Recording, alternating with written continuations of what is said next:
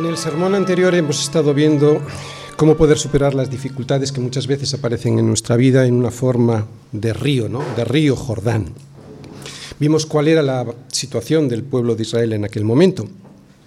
Un pueblo que había aprendido mucho de los desastres que la falta de fe y la desobediencia a Dios y sus mandatos había ocasionado a sus padres durante la travesía por todo el desierto con Moisés pero a los que todavía había que recordarles que debían dejar los ídolos que habían heredado de sus padres para que pudieran llegar a ver bien el milagro que Dios tenía para ellos. ¿Qué vimos la semana pasada en este relato del paso del Jordán? Básicamente seis cosas. Primero, vimos que Josué se preparó. ¿Cómo? Levantándose de mañana. Segundo, también cómo a través de los oficiales le dijo al pueblo, Josué le dijo al pueblo, que se fijaran en el arca. El arca del pacto tenía que ir delante para que supieran el camino por donde habrían de ir, porque sería Dios quien iba a hacer el milagro. Por lo tanto, ellos, como nosotros, debemos ir detrás, solo confiando en esa promesa. Tercero, vimos que mandó al pueblo que se santificara. Importantísima esta indicación para poder atribuir a Yahvé, el Dios del pacto, el milagro que iban a presenciar. Y no como a veces, que nosotros también hacemos, que se lo asignamos a esos dioses que traemos como ellos, que traemos de Egipto y en los que confiamos. El dinero, el ascenso o la posición social o la promoción laboral. Cuarto, Vimos también la confirmación por parte de Dios del ministerio de Josué.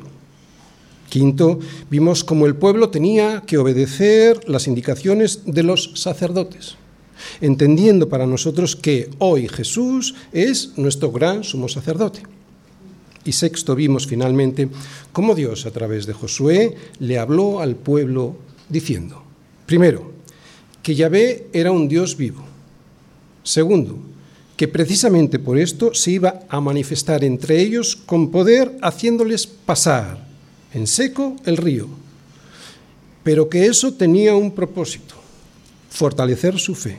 Y tercero, que el milagro que iban a ver era debido al pacto, al pacto que Dios había hecho con ellos, y que no iba a ser por su justicia, por la justicia del pueblo, ni por la rectitud de su corazón, que entrarían a poseer la tierra de aquellos pueblos.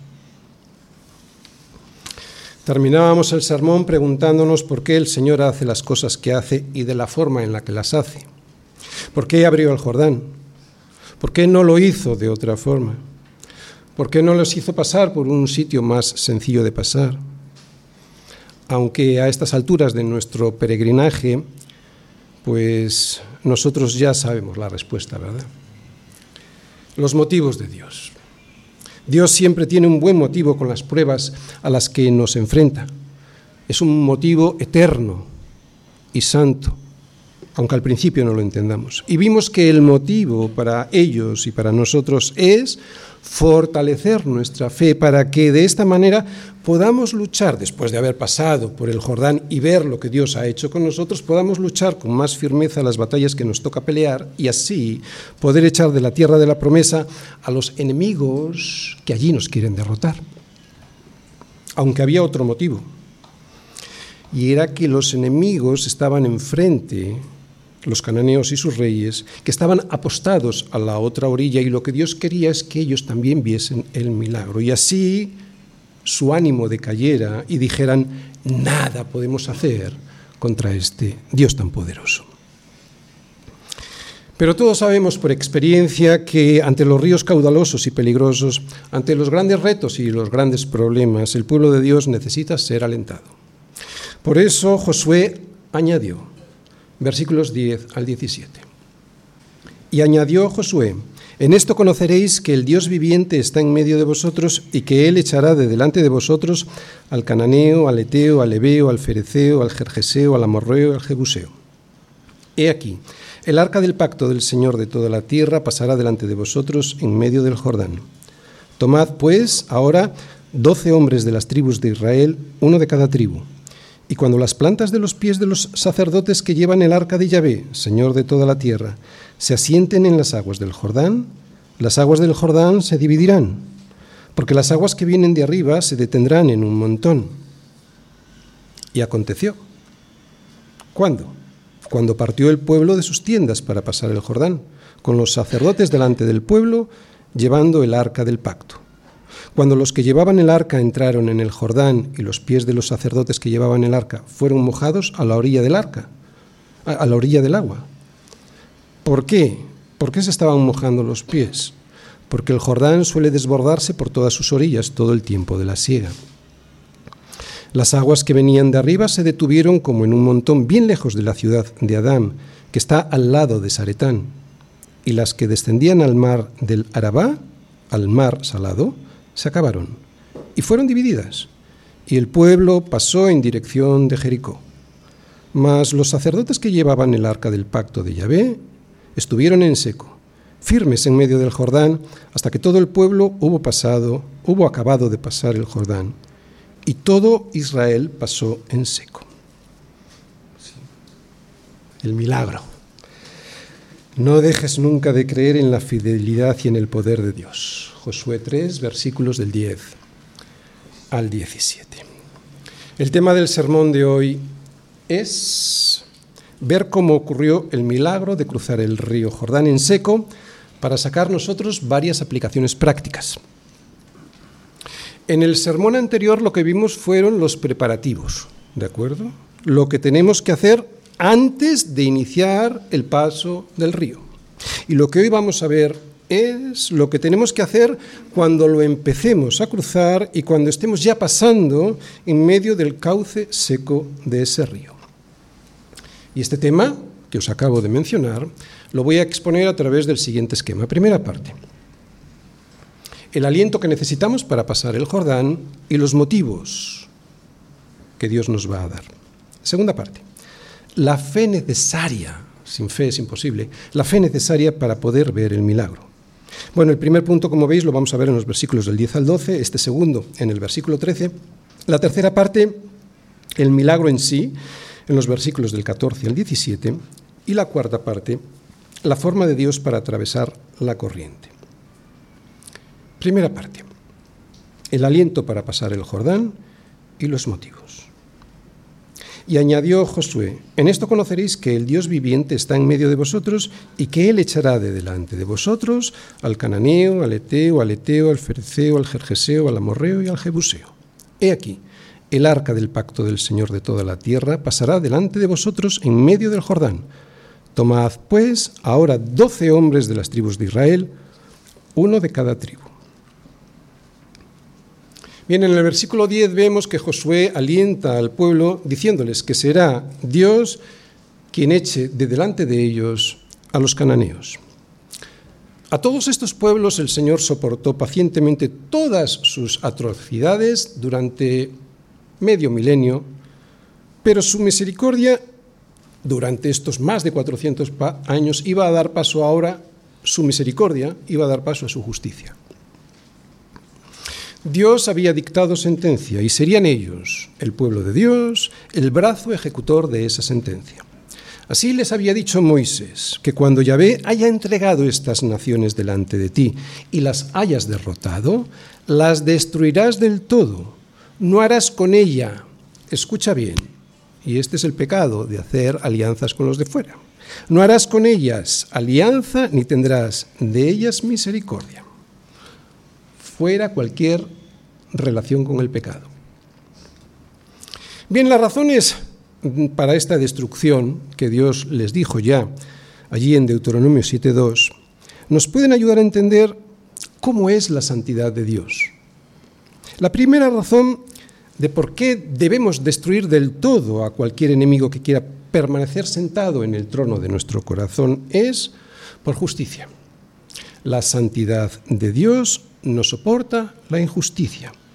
Y toda esta gente eran idólatras peligrosos, no solo idólatras, eran criminales. Así habéis de hacer con ellos. Sus altares destruiréis y quebraréis sus estatuas y destruiréis sus imágenes de acera y quemaréis sus esculturas en el fuego. ¿Por qué? Porque las imágenes que veneraban representaban la violencia que sus dioses exigían. Y hemos dicho que estos cultos idolátricos estaban rodeados en muchas ocasiones de una violencia y de unos crímenes espantosos. Por ejemplo, la exigencia de Baal Moloch de ofrecer en sacrificio a los primogénitos de cada familia, quemándolos en los brazos de esa imagen, de ese Dios. Era horroroso. La prostitución sagrada también era habitual en aquellas tierras. Pero había una segunda razón, una segunda razón que es muy importante para nosotros. Israel debía destruir todo aquello para evitar la influencia idolátrica de aquellas naciones. Por eso no debemos dejar ningún enemigo que se asiente en el trono de nuestro corazón.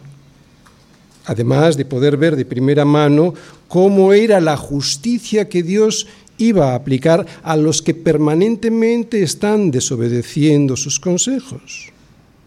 Como ejemplo de primera mano para ellos también, al ser el brazo ejecutor de la justicia de Dios sobre aquellos que no quieren escuchar sus consejos ni aplicarlos. Como ejemplo de primera mano para ellos también. Estos versículos nos ayudan a entender que la conquista de aquella tierra, lo mismo que la conquista de nuestra tierra, que es Jesús, en donde debemos estar sembrados para poder crecer, es una tierra que es imposible conseguir desde un punto de vista humano. Necesita del aliento de Dios diciéndonos que, aunque tenemos que esforzarnos y ser muy valientes, que no temamos, que no desmayemos. ¿Por qué? Porque el Señor estará con nosotros donde quiera que vayamos. En este caso, ¿cómo? Pues que será Dios que está en medio de vosotros el que echará de delante de vosotros a los cananeos. Si nos esforzamos y somos valientes, será Dios quien eche de delante de nosotros, del corazón de nuestra vida, a los dioses que nos quieren separar de la santidad que Dios desea para nuestras vidas y que necesitamos, ya no solo para agradar a Dios, santidad para agradar a Dios, sino para no perecer en la eternidad. Incluso aquí vosotros lo sabéis muy bien, porque esa porquería de confiar en los ídolos y no en Dios y en sus consejos, y sabéis que me estoy refiriendo a los ídolos modernos, como puede ser el dinero, la posición social, la belleza, etc. Confiar en esos ídolos y no en Dios y en sus consejos nos destrozará a nosotros y a nuestros hijos. Cuidado, y los estaremos entregando en los brazos de Moloch para que sean quemados en este siglo. Fijaos en el versículo 11. He aquí el arca del pacto del Señor de toda la tierra pasará delante de vosotros en medio del Jordán. Ánimo, ánimo y no temas, dice el Señor, porque yo te redimí, te puse nombre, mío eres tú. Cuando pases por las aguas, yo estaré contigo, y si por los ríos, no te anegarán. ¿Por qué? Porque yo soy el Dios del pacto. ¿Ves lo que he subrayado? El arca del pacto. Yo soy el Dios del pacto y por eso lo cumpliré. Por eso voy delante de vosotros en medio del Jordán. Josué les está recordando al pueblo que Dios tiene una alianza con ellos porque ellos son el Dios de ese pueblo, Él es su Dios. Porque Él llamó a Abraham, a Isaac y a Jacob separándolos del resto de los pueblos de la tierra, como ha hecho contigo haciéndoles grandes promesas, como ha hecho contigo,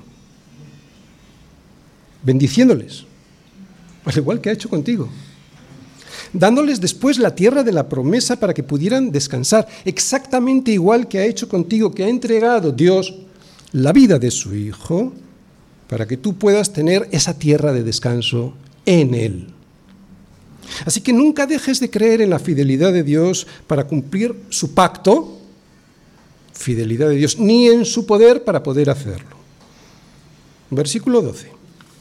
Tomad, pues, ahora doce hombres de las tribus de Israel, uno de cada tribu. Me resulta muy interesante esta orden de Josué en el contexto del ánimo que les estaba dando. ¿Recordáis? Estamos en el punto primero de la predicación y yo estoy hablando del ánimo que Josué le está dando al pueblo. Y me parece interesante y me pregunto por qué elige a un hombre de cada tribu y para qué. ¿Por qué y para qué? Si el para qué es para que observen el milagro de primera mano, entonces el por qué era para que quedara grabado en sus mentes y corazones lo que aquellos hombres iban a ver de primera mano, para que así cada tribu supiera y no olvidara nunca lo que iba a suceder. Recordad que el pueblo estaba yendo detrás del arca, pero bastante lejos, cerca de un kilómetro. Pero elige a estos hombres para que estén ahí cerca, ¿no? Tener un testigo directo de cada tribu era la mejor forma de que el milagro, con todos sus detalles, se pudiera transmitir a los suyos. Lo dicho, es cierto que todo el pueblo iba a ser testigo directo, pero era necesario que las nuevas generaciones tuvieran memoria histórica de todo lo que iba a ocurrir cuando pasaran por el cauce del Jordán. Lo mismo para nosotros. Y aquí tenemos, atención, sobre todo cabezas de familia, una enseñanza. Es muy importante que cada cabeza de familia pueda transmitir a sus hijos las maravillas que Dios ha hecho en sus vidas. ¿Recordáis? Estamos hablando del ánimo que está dando Josué. De esta manera podemos animar con la experiencia de cada uno a que las siguientes generaciones confíen en la fidelidad y en el poder de Dios. Que cada uno de estos doce hombres de las tribus de Israel, uno de cada tribu, testificara a las siguientes generaciones que las promesas de Dios se habían cumplido, esa era la mejor manera de que no olvidaran quién es el Dios del pacto y su poder. Y esto es lo que tenían que ver de primera mano, que igual desde tan lejos el resto del pueblo no podían ver que cuando las plantas de los pies de los sacerdotes que llevaban el arca de Yahvé, Señor de toda la tierra, se asienten en las aguas del Jordán, las aguas del Jordán, en ese mismo instante, se dividirán, porque las aguas que vienen de arriba se detendrán en un montón. Segunda parte. La fe necesaria para poder ver el milagro. Y cuando las plantas de los pies de los sacerdotes que llevan el arca de Yahvé, Señor de toda la tierra, se asienten en las aguas del Jordán, las aguas del Jordán se dividirán, porque las aguas que vienen de arriba se detendrán en un montón. Estad muy atentos. La promesa consistía en que las aguas se abrirían al paso del arca del pacto. Los sacerdotes que la llevaban tendrían que entrar en el río, y las aguas se detendrían en ese momento, dejando el lecho del río seco. Pero tenían que entrar. Vamos a ir viendo paso a paso cómo se produjo el milagro y así sacar una aplicación práctica para nosotros, de los dos grupos, de los sacerdotes y del pueblo. Los sacerdotes. Los sacerdotes que llevaban el arca debían entrar en el río lleno de agua. De hecho, después, en el versículo 15, se nos dice que cuando los que llevaban el arca entraron en el Jordán, los pies de los sacerdotes que llevaban el arca fueron mojados, o sea, el río seguía llevando agua, pero incluso fuera de las márgenes del río. Fueron mojados a la orilla del agua porque el Jordán suele desbordarse por todas sus orillas todo el tiempo de la siega. O sea, lo que nos está intentando decir el Señor es que el milagro no se iba a producir antes de entrar en el río, sino que para que el milagro se produjera, primero los sacerdotes tenían que creer por fe que iba a ocurrir. Segundo, meterse en los márgenes anegados del río todavía. Y tercero, no detener su marcha en ningún momento. El pueblo. El pueblo lo mismo. El pueblo debía avanzar hacia el cauce del río como si éste estuviese ya seco.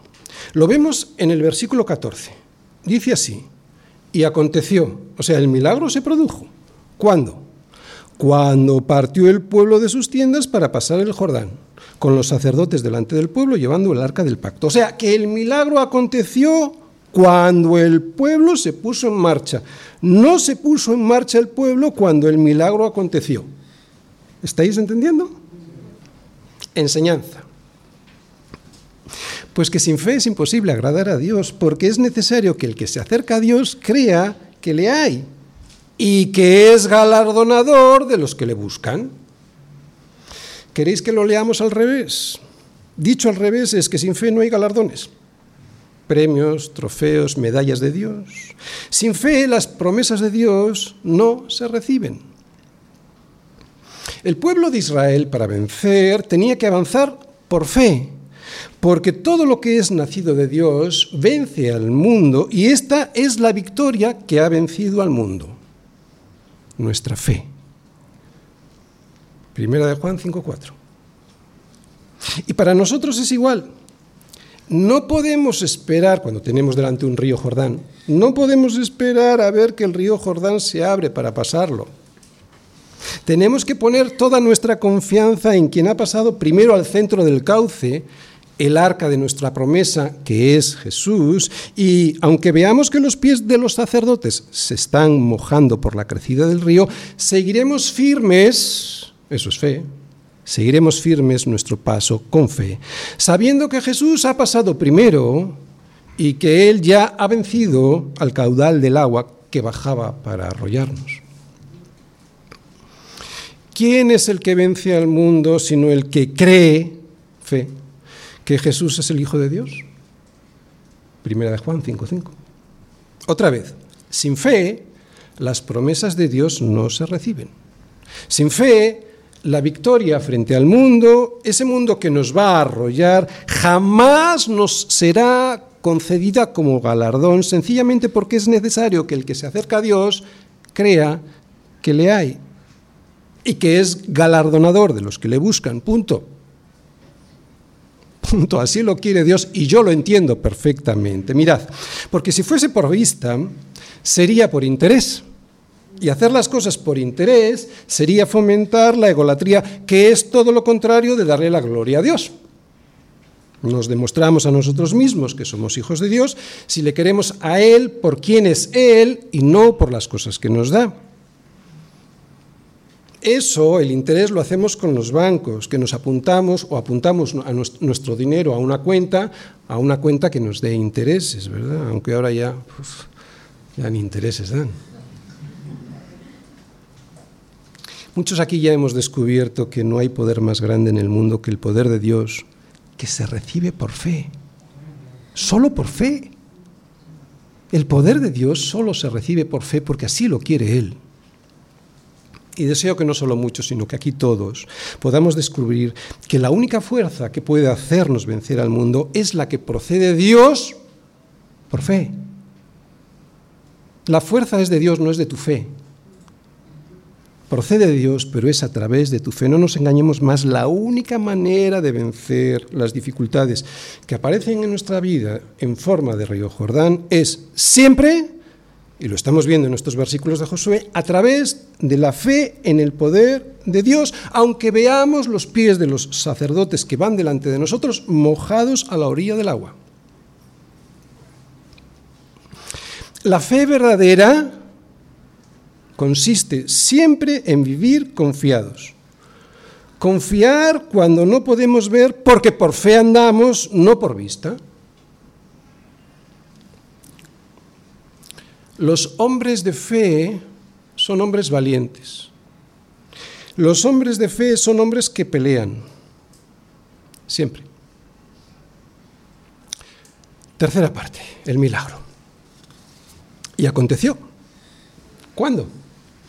cuando partió el pueblo de sus tiendas para pasar el Jordán, con los sacerdotes delante del pueblo llevando el arca del pacto. Cuando los que llevaban el arco entraron en el Jordán y los pies de los sacerdotes que llevaban el arca fueron mojados a la orilla del río. Así, así fue, o sea, sucedió cuando entraron en el agua, no antes. ¿Estáis viendo? Porque el Jordán suele desbordarse por todas sus orillas todo el tiempo de la siega, o sea, en ese tiempo de primavera. Versículo 16. Las aguas que venían de arriba se detuvieron como en un montón, bien lejos de la ciudad de Adán, que está al lado de Saretán. Y las que descendían al mar del Arabá, al mar salado, se acabaron y fueron divididas. Y el pueblo pasó en dirección de Jericó. Mas los sacerdotes que llevaban el arca del pacto de Yahvé estuvieron en seco, firmes en medio del Jordán, hasta que todo el pueblo hubo acabado de pasar el Jordán y todo Israel pasó en seco. Bien, el milagro ocurrió de la siguiente forma. Los sacerdotes y el pueblo partieron hacia la orilla del río. los sacerdotes delante y el pueblo detrás. ¿Recordáis? Como a un kilómetro de distancia. Cuando los sacerdotes entraron en el río con el arca encima, ya llevaban los pies mojados desde la orilla porque en aquella época del año el río bajaba con su caudal crecido y con una fuerza descomunal.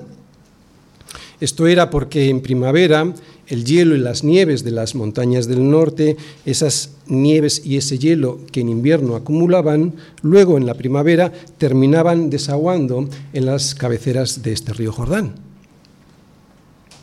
Con los sacerdotes entrando al río y todo el pueblo siguiéndoles, de repente, entrando al río, de repente el agua empezó a descender sin fuerza hasta que quedó el cauce seco. El relato nos cuenta que el agua que bajaba se detuvo como en un montón cerca de la ciudad de Adán, lo que significa que el agua no se paró frente a Jericó, sino que lo hizo en aquella ciudad que distaba más o menos 20-25 kilómetros del sitio por donde estaban pasando. Así que el río se iba secando debido a que ya no bajaba el agua de arriba. ¿Hasta dónde dejó de bajar? Se secó hasta el mar de Arabá, o mar salado, dice la Biblia, que es el que conocemos nosotros como el mar muerto. Por lo tanto, el milagro que Dios provocó hizo que el cauce se secara, no un trocito, sino unos 20 kilómetros, espacio más que suficiente para que varios cientos de miles de personas pudiesen pasar. Y cuando los sacerdotes llegaron al centro del cauce, pararon. Y el pueblo empezó a, atravesar el Jordán en seco en dirección a Jericó. Dios les hizo atravesar el Jordán por el sitio más complicado por varias razones. Primero, para que confiaran plenamente en su poder y de esta manera su fe saliera fortalecida, ya lo hemos dicho en más ocasiones. Y segundo, para que cuando todos los reyes de los, reyes de los amorreos que estaban apostados estaban al otro lado del Jordán, al occidente, y todos los reyes de los cananeos que estaban cerca del mar, oyeran cómo Yahvé había secado las aguas del Jordán delante de los hijos de Israel hasta que hubieran pasado, desfallecieran, se desanimaran en su corazón y no tuvieran más aliento delante de los hijos de Israel. Como dice el versículo 17, el arca del pacto estuvo detenida en el centro del cauce del río hasta que todo el pueblo hubo acabado de pasar el Jordán y todo Israel pasó en seco. El Señor siempre está esperando a que el último de sus hijos pase. El milagro era del Señor, por eso el arca del pacto tenía que estar en medio hasta que el último de sus hijos pasase. ¿Os dais cuenta todos los detalles de la Biblia, cómo nos explican las cosas? Si nos esforzamos lo suficiente y somos valientes, tener fe es ser valiente, los enemigos que nos asedian, y ya sabéis cuáles son nuestros enemigos, nosotros no luchamos contra carne ni contra sangre, ¿de acuerdo? Estamos hablando del pecado, estamos hablando del demonio que nos quiere tentar, estamos hablando de esas cosas. ¿no? Nuestros enemigos que nos, que nos asedian se darán cuenta que con el poder de Dios seremos más que vencedores y podremos, con cualquier circunstancia que nos acose, ya sea para pasar el Jordán, ya sea para entrar a Canaán, poseerla y disfrutarla. Pastor, ¿qué es Canaán? ¿Estamos hablando de la Jerusalén celestial? ¿Qué es el Jordán? Bueno, ¿qué es Canaán para nosotros? Canaán para nosotros es esa tierra en, en la que las promesas de Dios se hacen realidad, aquí y ahora. No estamos hablando del futuro. Nuestro Canaán es aquí y ahora. Canaán es donde recibimos las bendiciones de Dios cuando estamos en Cristo. ¿Entendéis? Estar en Canaán es estar en Cristo. ¿Y el Jordán?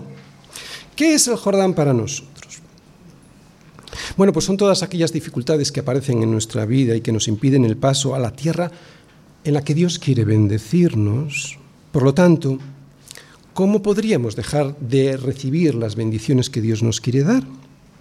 Pues cuando por pereza, por temor o por falta de fe no pasamos por ese Jordán que de repente aparece en la vida, Jordán que Dios permite y que quiere que pasemos para que nuestra fe salga todavía más fortalecida y así podamos pelear con más determinación en Canaán para sacar a todos aquellos que quieren quitarnos nuestra tierra de promesa, que es Jesús. Cuarta parte. La forma de Dios para atravesar la corriente. Lo primero de lo que nos damos cuenta en este relato es el método que Dios usa para que atravesemos el Jordán. Os habéis dado cuenta, ¿verdad? No es una forma fácil ni sencilla. ¿Por qué? Pues porque el Jordán suele desbordarse por todas sus orillas todo el tiempo de la siega. Esos son los Jordanes. Lo que esto significa es que la corriente a la que estaba enfrentándose el pueblo de Israel en aquella época del año no era un arroyo apacible y tranquilo, no. Era un río muy embravecido que tendría un kilómetro, y medio de anchura y que discurría por encima de una masa de arbustos enmarañados y vegetación silvestre. Recordad, el río bajaba crecido, por lo tanto el resto del año allí crecían cosas, ¿eh? vegetación silvestre, así que el río estaría pasando por encima de todo esto. Así que si al pasar hubiesen podido soportar la fuerza de la corriente, que no podían, pero si lo hubieran podido soportar, se hubieran enganchado con la maleza y con los arbustos del fondo. Pero además hay algo muy interesante y que seguramente que no os habéis dado cuenta en el relato, al inicio del relato. Se nos dice que todos los hijos de Israel partieron de Sitín y vinieron hasta el Jordán y reposaron allí antes de pasarlo. Y después de tres días, los oficiales recorrieron el campamento. Han pasado un tiempo más que considerable en Sitim, ahora comienzan a moverse hacia el río, pero resulta que se detienen durante tres días antes de cruzarlo. El propósito del método. ¿Por qué Dios condujo al pueblo hasta el río Jordán precisamente en esa época del año? Porque además insiste en que pasen por un lugar que resultaba imposible cruzar y especialmente tal cantidad de hombres, mujeres, niños, enseres y ganado. ¿Y por qué se paran durante tres días cerca de la orilla del río después de haber estado tanto tiempo esperando en Sitim? No me cabe la menor duda que esperar tres días era para que pudieran ver la magnitud directamente, ya más cerca, no desde Sitín, que no lo estaban viendo, sino a la orilla del río, la magnitud de la empresa a la que se tenían que enfrentar. Y que desde un punto de vista humano, pues era imposible realizar, para que reflexionaran, para que reflexionaran y les quedara meridianamente claro, grabado en sus mentes y corazones, que solo un milagro de Dios podría llevarles sanos y salvos hasta la otra orilla. Pero había otra pregunta. ¿Por qué en esa época del año, con la crecida del río y por el peor sitio para cruzar? Pues porque Dios quiere hacernos ver que lo que es imposible para nosotros, para Él es posible. Claro, es que es por fe. Otro motivo es porque sí, no nos queda más remedio que reconocer que nada hemos podido hacer nosotros. ¿Os dais cuenta? Los motivos de Dios. Que nada hemos podido hacer nosotros, que todo lo, que todo lo ha hecho Él. No vaya a ser que se alabe Israel contra mí diciendo, mi mano me ha salvado. Jueces 7.2. Claro. De hecho, esta actitud de soberbia, esto de decir porque mi mano me ha salvado, porque yo lo valgo, porque yo lo hice, es lo que le escuchas decir al mundo cuando resulta que por misericordia de Dios es Él quien expulsa tantas veces a los cananeos de sus vidas. Claro, toda la gloria se la llevan ellos, jamás reconocen a Dios en sus vidas.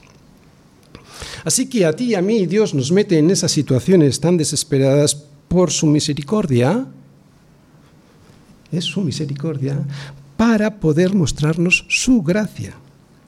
Para que nos demos cuenta de que si somos capaces de atravesar semejantes corrientes es por el poder que Dios usa para eliminar el obstáculo y así le demos la gloria a Él por semejante regalo. No solo el regalo de poder superar la prueba, sino también el regalo de entender que todo, absolutamente todo, se trata de Él y no de nosotros.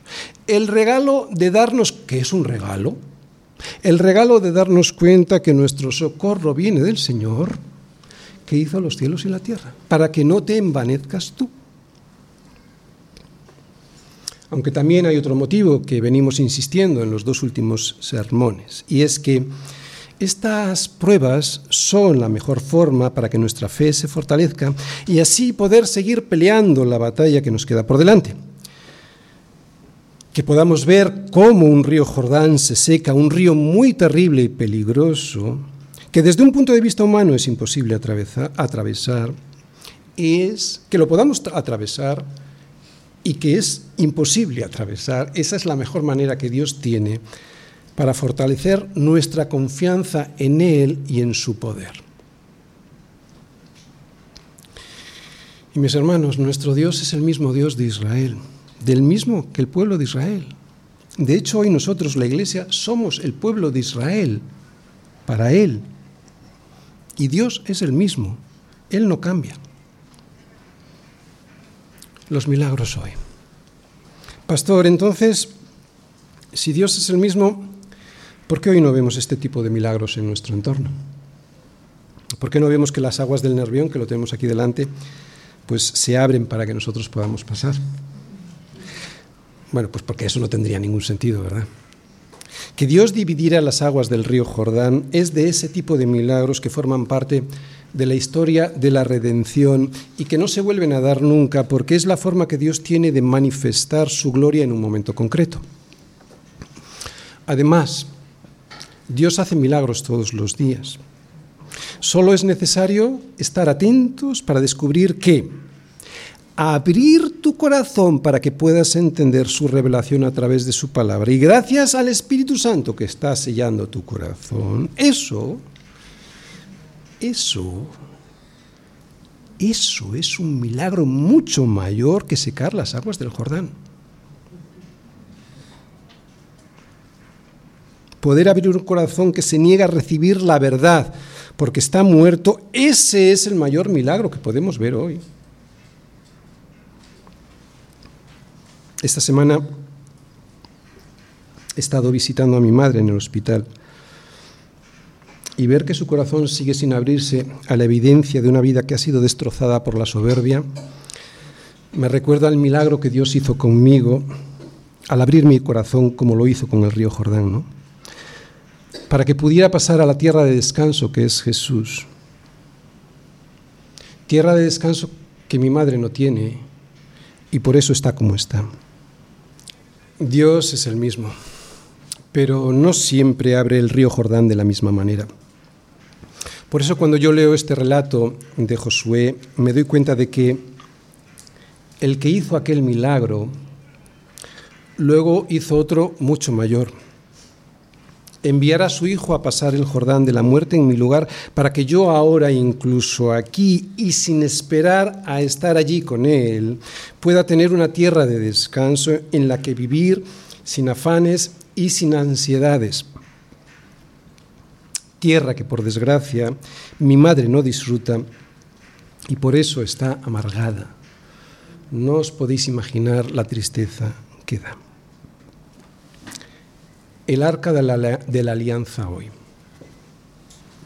Le doy muchísimas gracias a Dios por haberme elegido para ser parte del pueblo que sigue tras el arca de la alianza. Los que creemos en Jesucristo somos el pueblo del pacto el pueblo de Israel que hoy se llama iglesia. Tenemos la misma alianza y eso es evidente, por eso tenemos las mismas promesas. Menuda misericordia que Dios ha tenido con todos nosotros para, al haber sido llamados para seguir al arca de la alianza que es Jesús. La única condición, pues, para poder pasar el río y que no nos arrolle su caudal es creer en el pacto que el arca que es Cristo hizo con su sangre y seguirle. Cristo renovó el antiguo pacto con uno nuevo cuando dijo, esta copa es el nuevo pacto en mi sangre que por vosotros se derrama. ¿Os dais cuenta? Dios mismo firmando otra vez el pacto y firmándolo con su sangre. Esta sangre derramada es la firma del pacto que Dios ha hecho con nosotros para el perdón de nuestros pecados y el regalo de la vida eterna. Por eso debemos seguir siempre tras el arca del pacto que hoy es nuestro Señor Jesús. Termino. Este relato de Josué 3 nos enseña que Dios, nuestro Dios, es el Señor del cielo y de la tierra, del tiempo y de la eternidad. Todo lo que ocurre opera según el propósito de su voluntad. Otra vez, todo lo que ocurre opera según el propósito de su voluntad. También lo que nos ocurre a nosotros. Debemos renunciar a la tendencia de pensar que nuestro Dios es un diosecillo como esos dioses que tenían los cananeos. Nuestro Dios es el Señor de toda la tierra, por eso será Él quien abrirá el Jordán y echará de nuestro corazón a todos esos ejércitos cananeos que quieren destrozar nuestra vida de descanso en Cristo Jesús. Pero esfuérzate y sé valiente. Sería bueno leer aquí Romanos 8:28. Vamos todos a nuestras Biblias y lo leemos. Y sabemos que a los que aman a Dios, todas las cosas les ayudan a bien, esto es, a los que conforme a su propósito son llamados. Muchos creen que, que, todas las cosas nos ayudan a bien, lo que significa es que Dios va a procurar que siempre estemos en bienestar y felicidad. Pero sabemos que no es así, que por lo menos no siempre es así. Dios puede hacer milagros y los hace, pero no siempre va a hacer desaparecer tus problemas. Que Dios pueda hacer lo imposible no significa que siempre lo vaya a hacer. En nuestra vida a veces aparecen ríos que en ocasiones se ven terribles y violentos, imposibles de pasar y que nos impiden llegar a poseer lo que creemos que es mejor de Dios para nosotros. Creemos que es lo mejor de Dios para nosotros. Inmediatamente, como creemos que es lo mejor de Dios para nosotros, pensamos que Dios nos tiene que pasar a la otra orilla de forma milagrosa para alcanzar eso que deseamos. Y sin embargo muchas veces no lo hace y nos preguntamos, ¿por qué? Y en nuestra iglesia sabemos que ese preguntar por qué no debemos hacer, ¿verdad? Debemos preguntarnos, ¿para qué? Y resulta que el para qué nos lo responde el siguiente versículo de Romanos 8:28, el 29. ¿Qué significa entonces? Porque claro, muchas veces solo leemos el 28. ¿Qué significa entonces que todas las cosas nos ayudan bien? Que todas las cosas nos ayudan a bien. El, versículo 29 nos dice que a los que antes conoció también los predestinó, y ahí te da el para qué. ¿Para qué te predestinó? Para que fueses hecho conforme a la imagen de su Hijo, para que Él sea el primogénito entre muchos hermanos. Este es el milagro hoy. Claro, que si tú amas a Dios, todas las cosas te ayudarán a bien. ¿Para qué? Para que seas hecho conforme a la imagen de su Hijo Jesucristo. El propósito de Dios para hacerte pasar un Jordán y darte la tierra de la promesa no es para que estés saltando de alegría allí, sin más. Es para hacerte conforme a la imagen de su Hijo. Lo que Dios desea es primero redimir a su creación más amada para después darnos una tierra de descanso y que seamos hechos conforme a la imagen de su Hijo en esa tierra de descanso. Es cierto que aunque Dios puede hacer lo imposible, no significa que siempre lo vaya a hacer. Lo que sí, no, lo que sí nos garantiza es que si le seguimos, como el pueblo de Israel siguió al arca de la alianza por el cauce que él deja seco para que podamos pasar, llegaremos a habitar la tierra de la promesa para que allí podamos ser hechos conforme a la imagen de su Hijo. Nuestro Dios es el Dios de lo imposible, que no te quepa la menor duda. Y puede que ese proceso dure años. De hecho, ¿sabes qué? Dura toda la vida. Pero no hay marea o torrente contrario a su voluntad que se escape de su control. Dios seguirá abriendo siempre el Jordán a sus hijos. Pero ¿quiénes son sus hijos? Sus hijos son aquellos que se consagran a Él, aquellos que confían en Él, aquellos que le obedecen. ¿Para qué? Para hacerlos conforme a la imagen de su Hijo. ¿Recordáis el título de la predicación y el subtítulo? El título era El milagro y el subtítulo No dejes nunca de creer en la fidelidad y en el poder de Dios. Y muchas veces, cuando se nos presenta delante un Jordán, es que nos empeñamos en ir en nuestras fuerzas. Por eso empezamos a buscar madera para poder construir un puente o fabricar una balsa, o nos ponemos a cavar un túnel, porque ya no confiamos en que Dios nos pueda pasar. Vamos en nuestras fuerzas otras veces por la impaciencia, por no esperar un tiempo en Sitín y otros tres días en la orilla, nos damos la media vuelta para buscar otro sitio por el que pasar. Pero hemos de recordar que ese no es el método que Dios usa con su pueblo. Es al arca del pacto a quien hay que seguir, aunque eso nos lleve a esperar unos días en la orilla para después pasar por un río que asusta es en el arca, símbolo de la alianza de Dios con su pueblo, y que hoy es el Señor Jesucristo en donde tenemos que fijarnos siempre para seguirle. Este arca, símbolo de la misericordia y de la fidelidad al pacto de Dios con su pueblo, nos ha prometido que no nos desamparará, que jamás nos dejará. Estamos todavía en el capítulo 3 del libro de Josué. Y para Israel este no es nada más que el comienzo de un largo viaje para poseer lo que Dios les prometió. A partir de ahora aparecerán más desafíos y muchísimos problemas. El primero, la ciudad de Jericó. La ciudad de Jericó es el primer desafío que, amenaza con detener el avance de la posesión de la tierra que Dios les ha prometido. Jericó, mis hermanos, aunque hayáis pasado el río Jordán, puede detener y frustrar todo lo que hasta aquí el Señor ha conseguido con su pueblo. Si esto llegara a ocurrir, de nada nos habría valido cruzar el Jordán de esa manera tan milagrosa. Pero nada ni nadie puede con el poder de Dios, es por fe. ¿quién va a poder parar a aquel que en su tarjeta de visita pone, en el principio yo creé los cielos y la tierra? ¿No? Nada parará al que lo hizo todo y que por eso tiene el poder y la autoridad de gobernarlo todo. Así que yo te animo a que vuelvas a, a leer Génesis 1.1. Aquel que no se crea lo que pone en Génesis 1.1, que no siga leyendo la Biblia. No dejes nunca de creer en la fidelidad y en el poder de Dios, porque es este Dios el que ha prometido estar con su pueblo toda la vida y por toda la eternidad.